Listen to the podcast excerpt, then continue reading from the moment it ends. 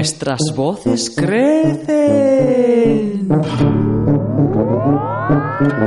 Sí, aquí en los micrófonos abiertos es momento para que la radio cambie de color.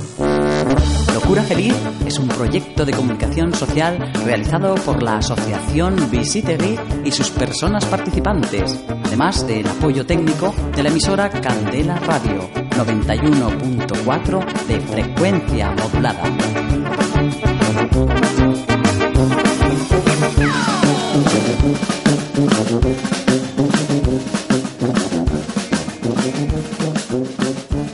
Muy buenas tardes a todos y a todas las oyentes que ahora sintonizan Candela Radio en el 91.4 FM en la web candelaradio.fm. Les saluda Juan Pérez y conmigo mi compañero parcero Fran.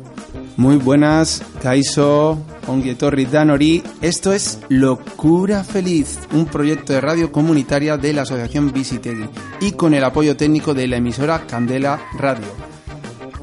Es un placer presentar a los protagonistas de este nuestro programa, Candela Radio. Una tarde de veroño total en donde el cambio climático ya nos avisa cada vez más. Estamos aquí con mucho calor, con mucha luz, como si fuese un día de julio en pleno final de octubre.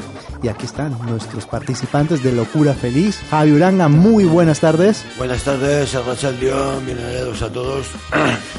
Disculpen. Nuestro nuevo participante en esta temporada, Ray, muy buenas tardes. Buenas tardes y gracias a todos por, por venir aquí a escuchar esta radio. Joseba, muy buenas tardes. Buenas tardes. Y la experiencia de este programa de radio, José Antonio Ortiz, muy buenas tardes. Buenas tardes, señores. También muy buenas tardes a ti, Juan. Muy buenas tardes a todos y a todas. Aquí estamos una vez más comenzando en esta nueva temporada de Locura Feliz, un proyecto de participación comunitaria que hacemos al lado de nuestros compañeros y nuestras compañeras de Candela Radio. Una vez más sacando adelante este proyecto de comunicación, de participación, de dar voz a los que usualmente no tenemos voz. Y para empezar esta tarde de veroño, qué mejor que con esta canción, una canción del uruguayo intérprete, eh, cantautor Jorge Dressler. Esto se llama Bailar en la Cueva. La idea es eternamente nueva. Cae la noche y nos seguimos juntando a bailar en la cueva. Bailar, bailar, bailar, bailar. Bailar,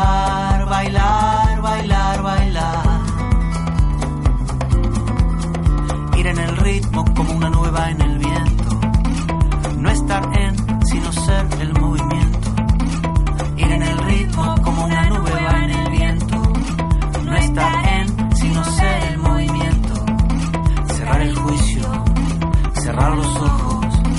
Oír el clac con que se rompen los cerrojos. Cerrar el juicio, cerrar los ojos. Oír el clac con que se rompen los cerrojos. Bailar, bailar, bailar, bailar. Me guías tú, o yo te guío. Me guías tú, o yo te guío. Me guías tú, o yo te guío. ¿Será que me guías tú, o que yo te guío? Mi cuerpo al tuyo y el tuyo al mío.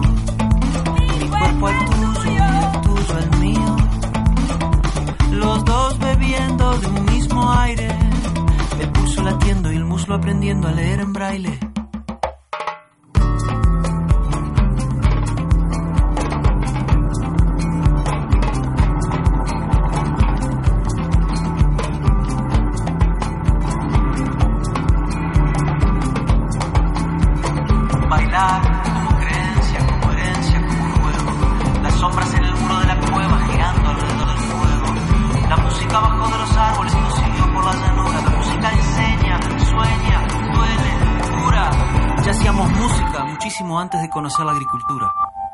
Idea eternamente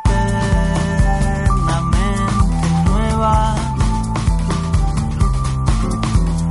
Cae la noche y nos seguimos juntando a bailar en la cueva.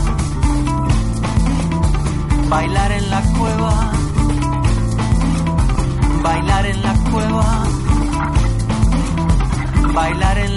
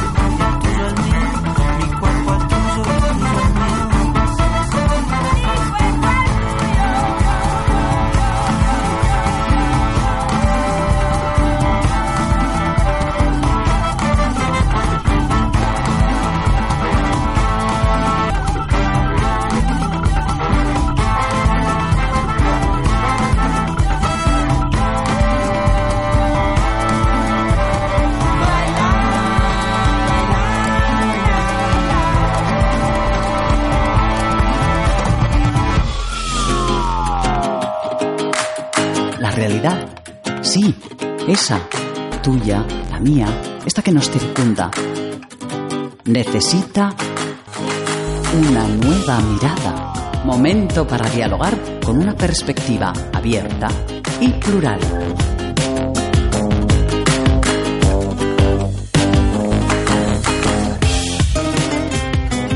En los últimos días hemos sido testigos de toda una situación que se ha presentado en Cataluña y todo esto a raíz de que el Supremo, el Tribunal Supremo ha condenado por sedición y no por rebelión a nueve, a nueve ex dirigentes catalanes porque cree que los hechos ocurridos en Cataluña en aquel otoño de do- 2017 fueron insuficientes para imponer de hecho la efectiva independencia territorial y la derogación de la Constitución en el territorio catalán.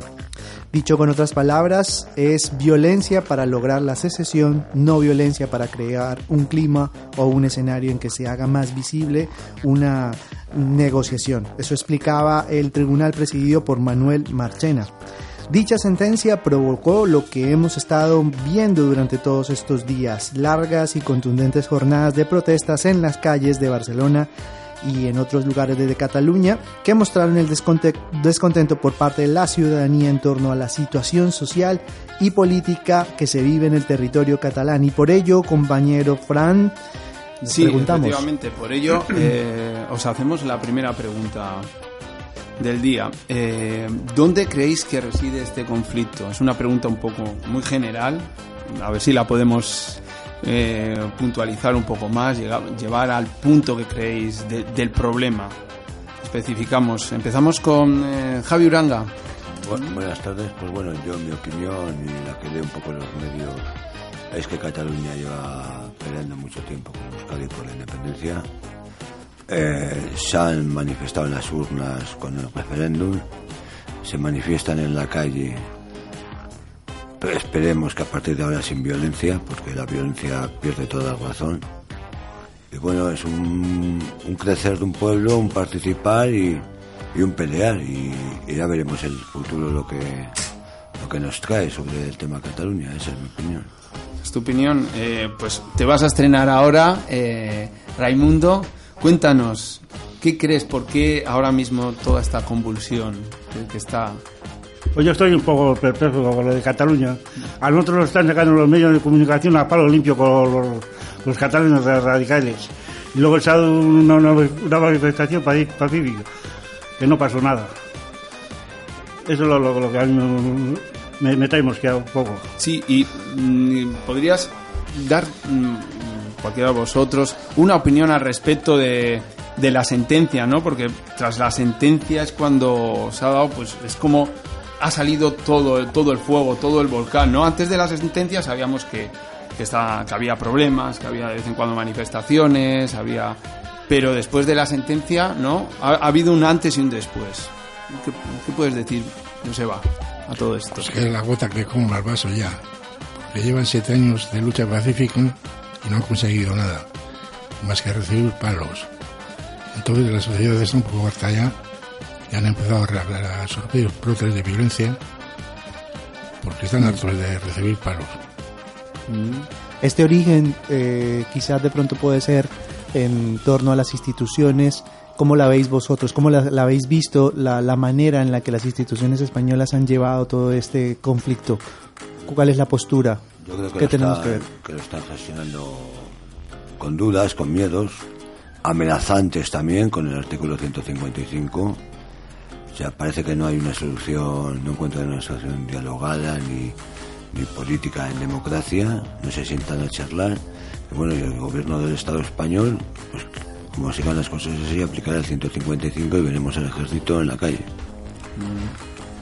Vale, eh, ¿qué es lo que creéis que ha hecho que en los últimos años esto se tienda a agudizar aún más? Que vemos que hay una sentencia concreta, eh, vemos que también hay un proceso alternativo que tiene ya idealizado también lo de la independencia, lo de un referéndum, pero ¿qué creéis que es lo que está llevando? Ayer mismo hubo otra vez enfrentamientos y, y- y cada vez más violencia y cada vez más brotes, pero ¿qué creéis que es lo que está haciendo que esto se agudice cada vez más? Yo pienso que eh, Sánchez eh, se tiene que meter ahí un poco porque si no no se va no se va a solucionar la papeleta. Sánchez es el que se tiene que meter ahí porque si no esto va a ir peor y, se va a juntar eh, el agua con con, las, ganas de comer. En, en realidad, eh, has hablado de Sánchez, pero ¿qué exigimos a, a los políticos, a nuestros políticos? Porque al final eh, es su rol, es su trabajo. ¿Qué les exigimos? Que tengan un di- que, que tengan un diálogo con el con el presidente del gobierno o con, al- con las fuerzas públicas porque si no no hay nada que, que rascar y el Torra pues digamos que el Torra ah, ya es la, la quinta o la sexta vez que le ha llamado ya a Pedro Sánchez le ha dicho menos guapo de todo lo ha dicho Ray, ¿crees que los políticos han estado a la altura de esta situación? Yo, Todos. yo creo que, no, que, que empezando desde Rajoy, que se fue que, que tenía que haber solu- solucionado algo, no, no hizo nada, al revés, ta- taparlo todo. Y el PP con el PP menos. Y si ahora gana la, la, la, la casualidad que, que gane la, derecha la- las elecciones, no menos todavía. Pues la, la independencia no, no, no les van a dar. No los dieron a nosotros a los vascos, Claro. a los catalanes tampoco. Joseba, ¿cómo ves la posición de los políticos en este en esta confrontación que ha habido estos días? El problema catalán estaba resuelto. Se hizo un referéndum para un estatuto y la gente fue a votar y votaron a favor. Luego vino el constitucional y lo revocó totalmente, lo desfiguró. Y ahí fue donde empezó el problema. Y en esta situación que se está viviendo ahora, ¿cómo ves a los políticos? ¿Crees que están a la altura de las Yo circunstancias? creo al gobierno español que condena la violencia y a la vez impide las salidas pacíficas. Pero en, en- en lo que hemos estado viendo eh, últimamente es como que el ambiente está, digamos, por las dos partes está como demasiado eh, eh, agresivo, podríamos podríamos de- decir, ¿no? Eh, podríamos decir que hay eh, un bando que se quiere defender y se defiende de qué manera se, se, defienden pues atacando muchas veces o creando crispación y otro bando que pues no sé si se sentirán eh, en impotencia o qué acaban creando vandalismo porque tampoco vamos a decir que, que pueden representar eh, a todas las a todas las personas pero hay ciertas minorías no Que- Eso es, yo opino que con violencia no se consigue nada. Lo tenemos aquí en Euskadi, con la violencia no hemos llegado a conseguir nada. Creo que hay que buscar medios pacíficos, tipo caceroladas o, bueno, lo que vaya surgiendo. Y porque eh, recalco que la violencia te quita la razón. Vale, el papel que han jugado los medios de comunicación, nosotros en estos momentos ejercemos de alguna manera e- ese, ese papel. Somos un medio de comunicación alternativo, estamos eh, analizando esta situación, pero ¿cómo lo habéis visto? Las imágenes, cómo se ha tratado todo esto, ¿qué opinión tenéis sobre todo lo que se ha movido en, tanto en la televisión, la prensa, la radio? ¿Qué, cómo lo notáis vosotros? Pues que ponen el enfoque todo en las manifestaciones violentas, cuando la mayoría de las manifestaciones han sido pacíficas. Y de eso ni hablan. Pero, pero ahora se han juntado eh, varios partidos políticos, eh, eh, Bildu, eh, los de Valencia, se han juntado todos a, la- a- a- a las, a las manifestaciones. Yo un poco lo que dice Joseba, eh, recalco que solamente el punto de mira está en la violencia. No hay una, una historia reivindicativa, no hay una pelea de un pueblo. No han puesto el foco en, en- en la- en lo que las está reivindicaciones, no, sino solamente en la violencia. ¿no? Yo Y- creo que y- interesa al gobierno español. y muy, muy importante, no sé si estáis de acuerdo, en la pluralidad de, de- en la diversidad de las reivindicaciones, porque el pueblo catalán es diverso y en medio de todo este descontento hay muchos matices, ¿no? Hay gente que efectivamente justifica la violencia, hay gente que no, hay gente que realmente se ha puesto y ha dicho no está- estamos a favor de esta violencia, hay gente que se quiere manifestar de otra manera, hay gente que, que o sea, hay muchos sentires, ¿no? Pero al parecer todo como que se ha focalizado en, La violencia, sí. en- en esa confrontación. Yo creo que algún interés hay. Mm. O sea, vendernos esa imagen de Cataluña, tanto aquí a nivel nacional como a nivel extranjero, pues bueno, pues va a caer mucho las ventas de los productos catalanes. Va a ser un país inseguro, Cataluña, para el turismo. Mm. No sé qué, quién, quién realmente tiene interés en enfocar a, a Cataluña de esa manera, ¿no? Ya. Eh, una cosa muy importante, que era una de las preguntas que teníamos preparadas. Eh, mm, sabemos, porque lo hemos vivido, porque es nuestro diario vivir, conocemos la exclusión social, la podemos analizar, podemos hablar, hab- hablar con voz propia de esto, de este fenómeno, porque lo vivimos, porque trabajamos en ello, porque estamos en una asociación que, que desarrolla proyectos eh, a favor de la inclusión social. ¿Qué creéis que una persona que vive en Cataluña, cómo se puede ver afectada o no por esta situación? Que está en situación de exclusión social, que está en la calle, ¿cómo lo puede estar viviendo?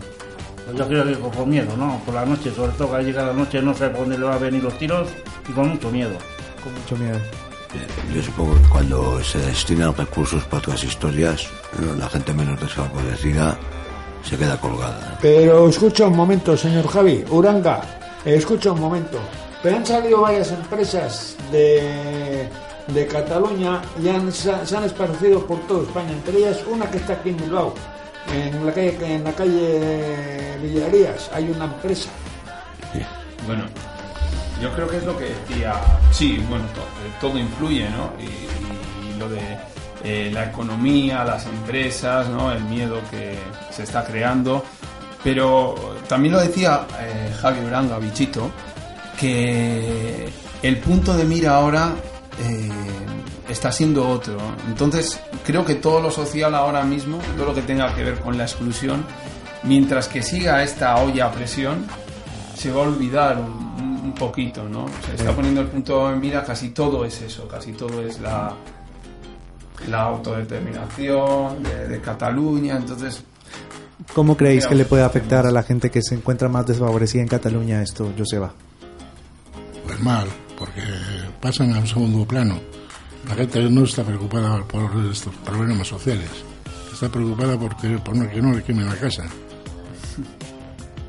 Y si hoy o mañana hoy se, se plantea una guerra entre catalanes y, y el gobierno español, ¿qué hacemos ahí? Como la tercera guerra, como la guerra, como la guerra española del 36. Yo, yo creo que todavía no, no, No, lo no, podríamos plantear. ¿no? Eh, primero hay más escenarios que se tienen que seguir abordando, que todavía... No, pues un poco comentando lo que comentábamos, que cuando se destinan recursos a los antidisturbios, a la policía, por la gente menos favorecida, eh, por ejemplo, para las cosas de bienestar social, para las ayudas económicas a la gente más desfavorecida, pues eso se queda en un segundo plano no llega el dinero porque se ha gastado en otras historias, ¿no? En la represión, en los cuerpos policiales, en los bomberos, etcétera, etcétera, todo lo que provoca las manifestaciones. Y al final los desfavorecidos seguimos siendo los mismos, pero más desfavorecidos más desfavorecidos. Yo creo que es una reflexión que todavía no la he escuchado en ningún medio. ¿Qué está pasando con las personas más desfavorecidas? ¿Influye o no todo este conflicto catalán en una persona que está en una situación de pobreza, en el paro? ¿Y los, y los pensionistas de Cataluña qué, qué esperarán ahí cuando acabe el mes? Ese es otro grupo también de los cuales no se suelen eh, nombrar en los citados debates, ¿no? ¿Qué es, lo que, ¿Qué es lo que puede pensar una persona sin recursos sobre la independencia, sí o no? ¿Sobre la represión, sí o no? No, todas estas cosas yo creo que son muy importantes. Pero recogiendo eh, sobre este bloque creo que es muy importante poder tener esa posibilidad, ¿no? De, de alguna manera de de evidenciar que este debate, este, este conflicto en sí mismo es mucho más plural de lo que creemos, que hay muchos más actores que están influyendo y muchas, eh, muchas partes en donde poner el foco también para poder recibir. La exclusión es una de esas. ¿Hasta qué punto no las personas que se encuentran en esta situación se pueden ver perjudicadas por esto? Bueno, y para refrescar este debate tan intenso, eh, os regalamos una canción de un grupo, un clásico ya, un grupo allá por, por los 90, ¿no? Que apareció, que tuvo bastante éxito con su folk, digamos, eh, celta, irlandés, escocés. Ellos son The Waterboys con un clásico, The Hull of the Moon.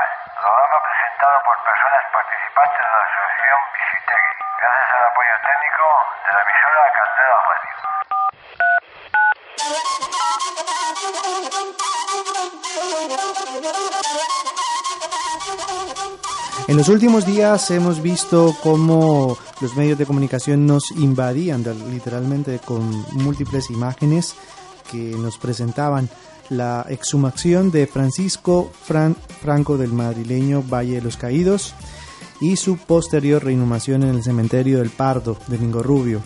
Esto se llevó a cabo el jueves 24 del 2019, después de más de un año de litigios en los tribunales, trámites administrativos y una trifulca que ha durado durante todo este tiempo política en la que han intervenido múltiples actores dando su opinión sobre todo esto. El, trasla- el traslado de este féretro eh, en helicóptero ha culminado sin incidentes en la entrada del monumento funerario donde Franco ha permanecido 44 años, 11 meses y un día sepultado. Un hecho sin precedentes, un hecho histórico que con, con múltiple relevancia en torno a todo lo que suscita la construcción de la memoria en, este, en esta sociedad. Por tanto, abro el debate con esta pregunta. ¿Qué puede cambiar después de esta situación? Después de lo que hemos visto. ¿Hay algo que pueda cambiar? Yo creo que no, que no va a cambiar nada, pues esto va, va- va a seguir así igual y listo. A Franco ya, ya la han sacado de ahí y ahora con el tiempo igual le sacarán a Primo de Rivera y no pasará nada. Pues, la- pues ti- ti- tiene también la derecha española miedo a, levantarse porque lo está mirando to- to- toda Europa. Y la democracia perdería mucho- muchos puntos en España. Yo realmente no sé qué interés ha habido. Todavía por mucha prensa que leo, mucha radio que escucho mucha tele que veo, no sé qué interés ha habido en sacar los restos de, un cadáver. No sé qué interés político o qué interés nacional. Yo soy de la opinión que un dictador, se merecía un entierro pues normal, como las personas normales, no en un mausoleo, pero después de muerto dejaré en paz, ¿no? No veo ningún interés en sacar el cadáver de una persona que ha fallecido. Joseba puede responder a... Yo creo Ah. que sí había que sacarle, porque estaba en un mausoleo de titularidad pública, estábamos pagando todos la tumba de Franco. Mm, digo, digo yo, no llega a ser más que, pregunto, ¿eh? un acto simbólico de, Sí, pero de- ahí tuvieron- democrático el, el- el acto de, de- Ahí de tu- sacarle ahora tuvieron- ah. sacarle ahora a Franco Mm, tiene una simbología no Simbología tenía de tenerlo allí, claro en un mausoleo. pero el, el sacarlo ahora eh, nos está diciendo oye estamos en una democracia estamos en una democracia España es una democracia Perdón, lo que nos está diciendo es que estamos a dos meses de las elecciones.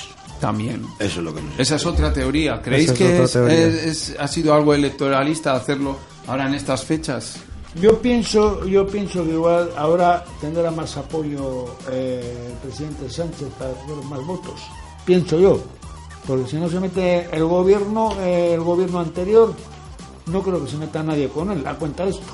Cre- creo que, que la mayoría, y en eso confío, en, la visión que se ha construido socialmente e históricamente sobre la situación, sobre la dictadura en sí misma, aunque hay gente que, que es la hora que todavía la, la puede aceptar y la puede justificar, pero el la gran mayoría de, de- personas que viven en, en este país yo creo que la, la reprueban, ¿no?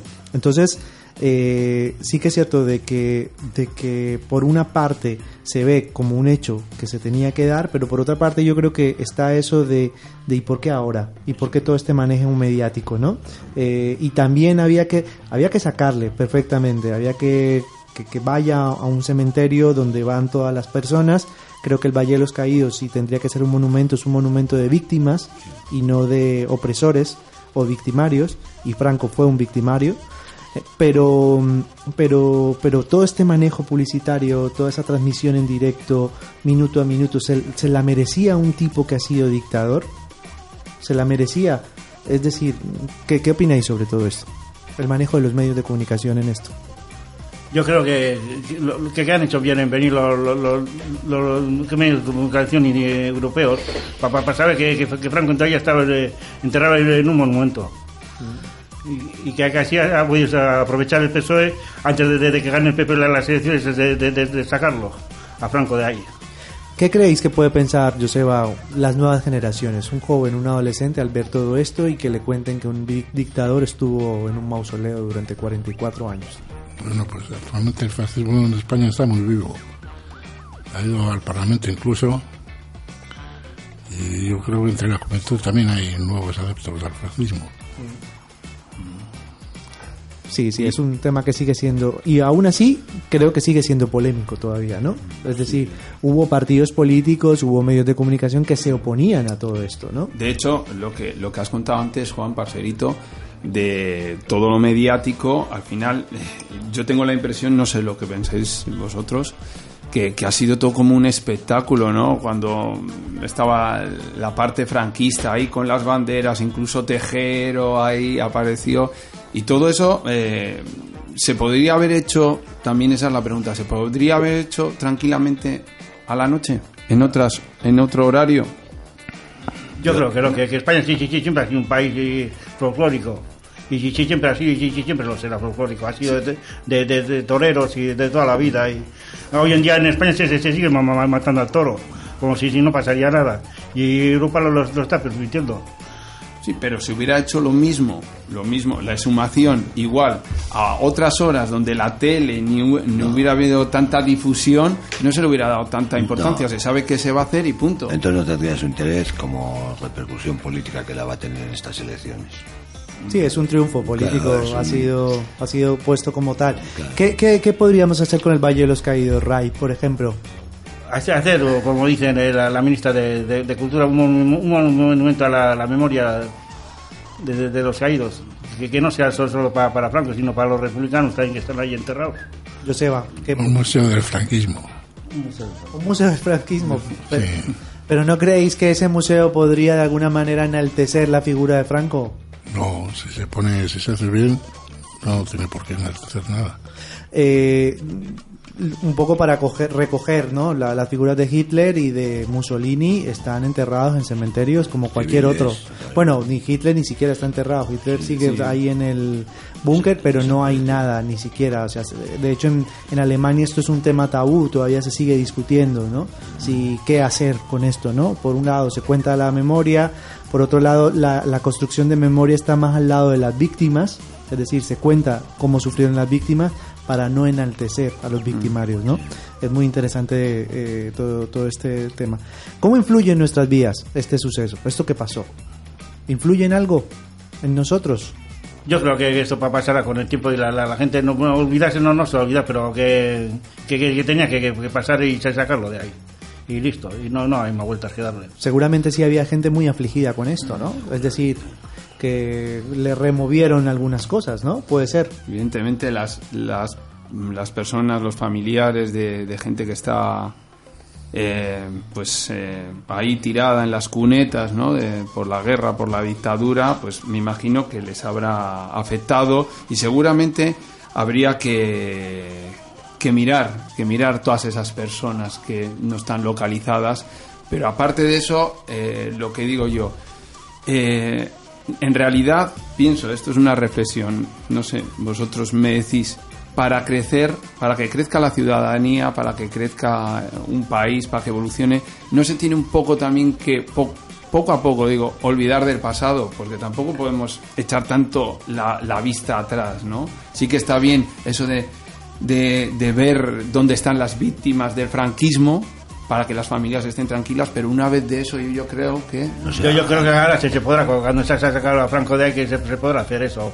Olvidarlo no, no, no se puede olvidar, pero bueno. A mí siempre me comentaron lo mismo y yo siempre he aprendido lo mismo. No olvides tu pasado para no cometer los mismos errores. Sí, siempre se, es Bueno, una de las citas que que yo he aprendido con esa doctrina. Pero tantas charlas, tantas películas que tenemos Ya. sobre lo mismo, tanto, no sé, al Sí, final... igual, igual está un poco el mercado saturado, Sí. pero porque está de actualidad y porque tenemos las Sí, elecciones bueno. ya. Bueno, y, Está claro. y sí o sí creo que no ha funcionado mucho, porque mira que el fascismo Mm. está creciendo. Es Sí, está decir, que todo el que movimiento- uno de los problemas educativos, sociales, culturales culturales que tiene España es que se ha negado a contar su historia, a- a- se ha negado realmente a construir una memoria, ¿no? Eh, siempre que se, se debate sobre el tema de la reconstrucción de la memoria de la guerra civil, como que siempre hay gente que dice que no, mejor no. Pero bueno, yo creo que las nuevas generaciones también tienen el derecho a, a, a Y todavía tenemos herencias del franquismo, como, Sí. como la monarquía, la bandera, el himno. Sí, sí, sí, sí, sí, sí, siguen existiendo muchos, muchos, eh, muchas cosas que todavía se pueden seguir discutiendo sobre este acto histórico que se ha dado durante todos estos días. Pero bueno, vamos cerrando este bloque, este bloque de diálogo con música, con muy buena música. Ella es Lila Downs con Nora Jones se han reunido, eh, una, una artista mexicana folclórica que representa toda esta fusión de la música mexicana, con Nora Jones, una artista americana estadounidense de, de esa fusión del jazz, del blues, y han hecho una preciosa canción con mucho sonido mexicano, con mucho sonido de este de, este de la frontera, se llama Dear Someone. Yo creo que es una gran reivindicación de cómo derribar los muros a través de la música.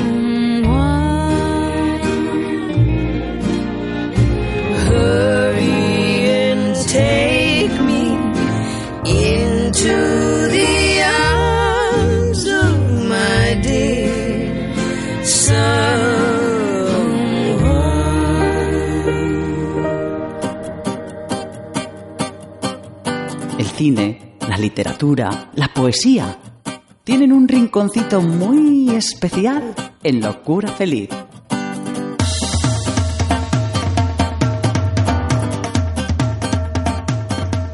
Seguimos con nuestro bloque, en este caso vamos a tratar cosas de- de nuestro propio rincón, nuestro rincón cultural, nuestro rincón social, nuestro rincón ambiental. Y nos hemos eh, visto con una noticia mu- de esas que no salen en los grandes medios de comunicación, pero que de vez en cuando pues salen por ahí en algunos medios alternativos y que nos ayudan un poco a analizar ciertas situaciones que son totalmente relevantes en nuestro diario vivir. Y es que las abejas han sido declaradas el ser vivo más importante del planeta. Los científicos dicen que las abejas se han convertido en el, en el animal más importante de este planeta y es tal la importancia que aseguran que el futuro de la humanidad está en juego si las poblaciones de abejas continúan disminuyendo, lo que desafortunadamente se está convirtiendo en una realidad. Según el científico George McGavin, enfatiza la importancia de las abejas en el ecosistema global por su función polinizadora. Él mismo explica, la simbiosis crítica entre los insectos, especialmente las abejas y las plantas con flores, ha creado una rica diversidad de vida en la Tierra. Y añade, las abejas son esenciales para nuestra supervivencia. Sin las abejas del mundo tendríamos que cambiar nuestros hábitos alimenticios dramáticamente. Tendríamos que vivir sin flores, sin frutas o sin verduras. ¿Qué os parece, compañeros, esto de que las abejas sean declaradas el ser vivo más importante del planeta? Bueno, pues a mí me parece que un animal casi tan insignificante, ¿no? Eh, toma la importancia que deben tener todos los animales, ¿no? Eh, tener un respeto hacia ellos, eh, bueno, dejarle su espacio, ¿no? No intentar meter todo entre cuatro paredes. Eh, creo que la abeja es polinizadora, nos da rica miel, con su polen eh, hace productiva otras plantas, otras especies que si no por, fuera por ella pues estarían desapareciendo, ¿no? Por el tema de la polinización, básicamente las abejas es lo que hacen, ¿no? Mm. Ray, ¿qué opinión tienes? Yo, la, mi opinión mía que la- la- las grandes las naciones no, no, no, no echan con, con- con cuenta lo, lo que dicen los científicos y ecologi- ecolo- ecologistas. Que, que no, no, no les echan con cuenta. Como están los americanos, los rusos, los chinos, los, los indios, que, que hacen lo, lo- lo que quieren con el planeta. Lo co- contaminan y contaminan y contaminan. La situación de la abeja, sin duda alguna, es, un- es algo muy relevante de, de cómo estamos ambientalmente, ¿no? De los problemas que hoy en día estamos teniendo, ¿no? ¿Qué opinión tienes sobre esto, Joseba? Cualquiera que tenga un huerto sabe que si pone abejas va a tener mucha mayor producción. Sí. Sí. Eh, cuéntanos un poco, si sabes, en qué consiste eh, esta función polinizadora de las abejas. Pues que van de flor en flor y van llevando. Se juntan los machos con las hembras. Porque los árboles no se mueven. Entonces esa función la hacen las abejas. Y eso es lo que, lo que permite que se pueda florecer, que luego Sí, también claro. lleguen los frutos. Es decir, es una función vital para que nos podamos alimentar hoy en día, ¿no? Hay, hay una clave en todo esto, aparte que, que bueno, que de estas noticias ahora salen muchísimas. Yo no diría que son sensacionalistas, pero cada, cada uno hace un estudio y pone el punto de lo más importante. Unos dicen, el Ártico desaparece. Bueno, uh, el Ártico es lo más importante, si desaparece, ahora, ahora las abejas. Está claro que lo que nos quieren decir todas estas noticias, que nos estamos cargando el mundo. Entonces, la pregunta que os quería hacer es, si puede haber una comunión entre economía y ecología.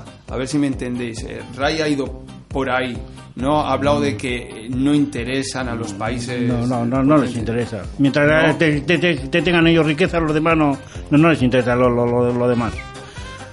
Las empresas van a seguir, van a seguir, Sí. aunque contaminen, porque venden, ¿no? Es puro capitalismo todo.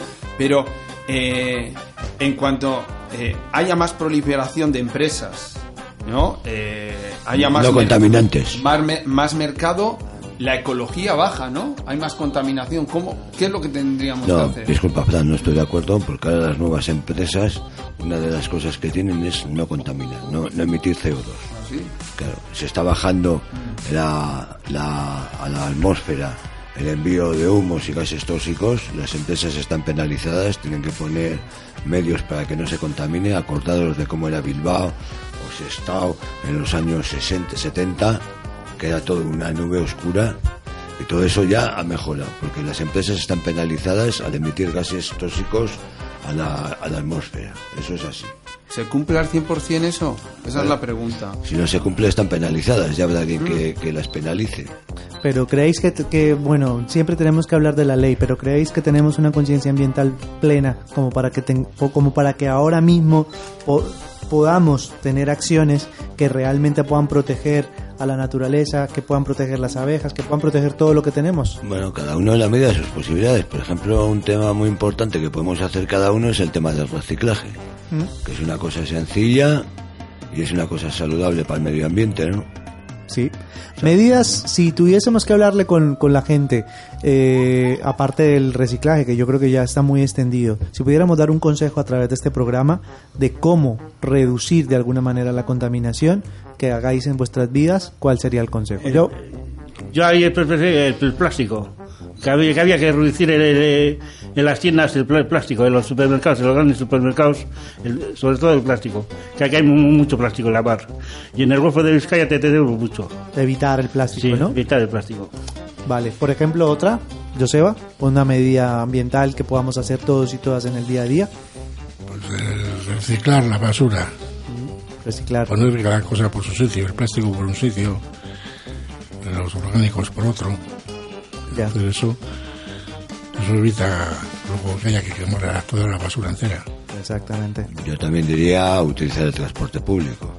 Es Me vital. parece fundamental ahora que tenemos Algo eh, tan sencillo como eso, ¿no? que tenemos autobuses eléctricos o suburbanos, etcétera, que no contaminan. que tenemos una sobre oferta de transporte público No que muy bien lo no podemos decir.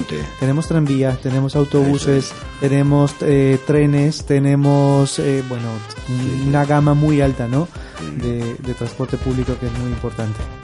Así que José por ejemplo qué podrías tú recomendar eh, hacer una recomendación sobre cómo podríamos disminuir el impacto ambiental la contaminación Pues us- usar coches eléctricos igual. Bueno, es una de las medidas que se puede dar. De hecho, eh, O quitar los coches de gasoil, gasolina y todos esos. Quitar esos coches. se están haciendo cosas, pero... eh, Pienso yo. Se están haciendo cosas ya, pero no creo que vayamos a la velocidad que va el mundo en destruirse. O sea, vamos a una velocidad eh, de que no llegamos a solucionar. Lo que, lo que estamos dejando a las, a las otras generaciones, a las próximas eh, generaciones, ya se están pensando en ciudades inteligentes. De hecho, eh, no sé en qué año eh, ya va a existir la primera ciudad inteligente. En países como China también se están llevando eh, eh, pues eh, transportes, pues por ejemplo eh, hay trenes de alta velocidad que van con imanes, que van con hi- hidrógeno y bueno se están haciendo cosas, pero vamos un poco lentos. En ese sentido yo creo que podríamos acelerar un poco porque... Y creo que también es una reflexión personal, muchas veces eh, vemos hacia afuera lo que en realidad a veces el cambio empieza por nosotros mismos, ¿eh? en nuestro diario vivir, creo que son muchas de las cosas que se pueden hacer y una de ellas, ya que vivimos en una sociedad totalmente consumista, reducir el consumo, tanto como eso, ¿no? Favorecer las economías locales, favorecer también a quien no contamina, porque sabemos que hay prácticas, sabemos que si tú vas a al mercado, por ejemplo, nosotros que la mayoría eh, convivimos en Ocharcoaga, si vas al mercado, a la verdura, a la tienda de verduras, quizás la forma en la que adquirimos el producto es diferente a la de un supermercado que tiene plásticos, que tiene esto, que lo uno, que lo otro. O sea, ya- yo creo que es un poco de sentido Por común. ejemplo, una cosa muy sencilla es usar ducha en vez de bañera. ¿no? Bueno, una sí. cosa muy sencilla, ¿no? Que Sí. puede estar al alcance de todo, ¿no? Sí, sí, sí, sí, tanto como eso, como cuidar y proteger el agua. Pues bueno, vamos cerrando un programa más, un programa de locura feliz, iniciando este nuevo año, este nuevo curso para la Asociación Visitegui de la mano de nuestros amigos y amigas de Candela Radio.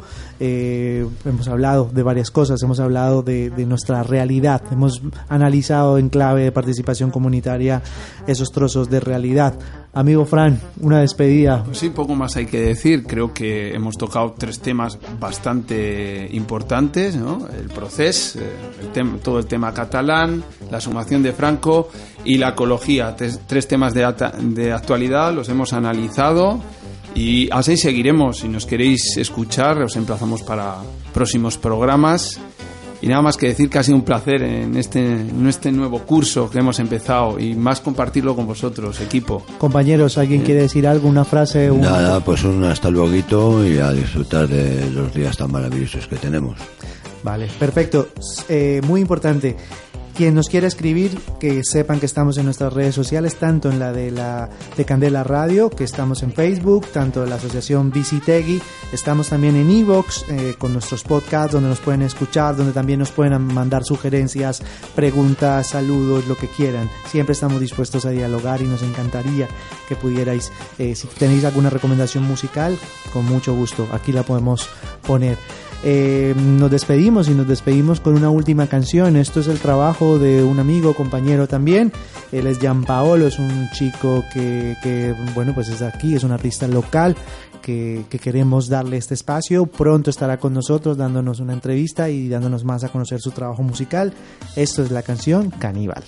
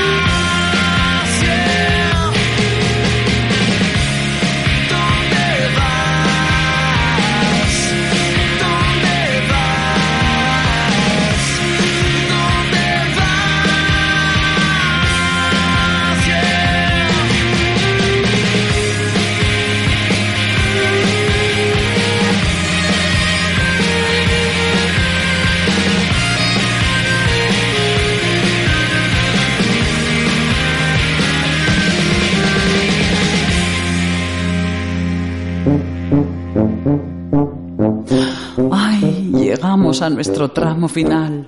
¿Qué te ha parecido nuestro programa? Hasta pronto. Recuerda que tenemos una próxima cita aquí en Locura Feliz 91.4 Candela Radio.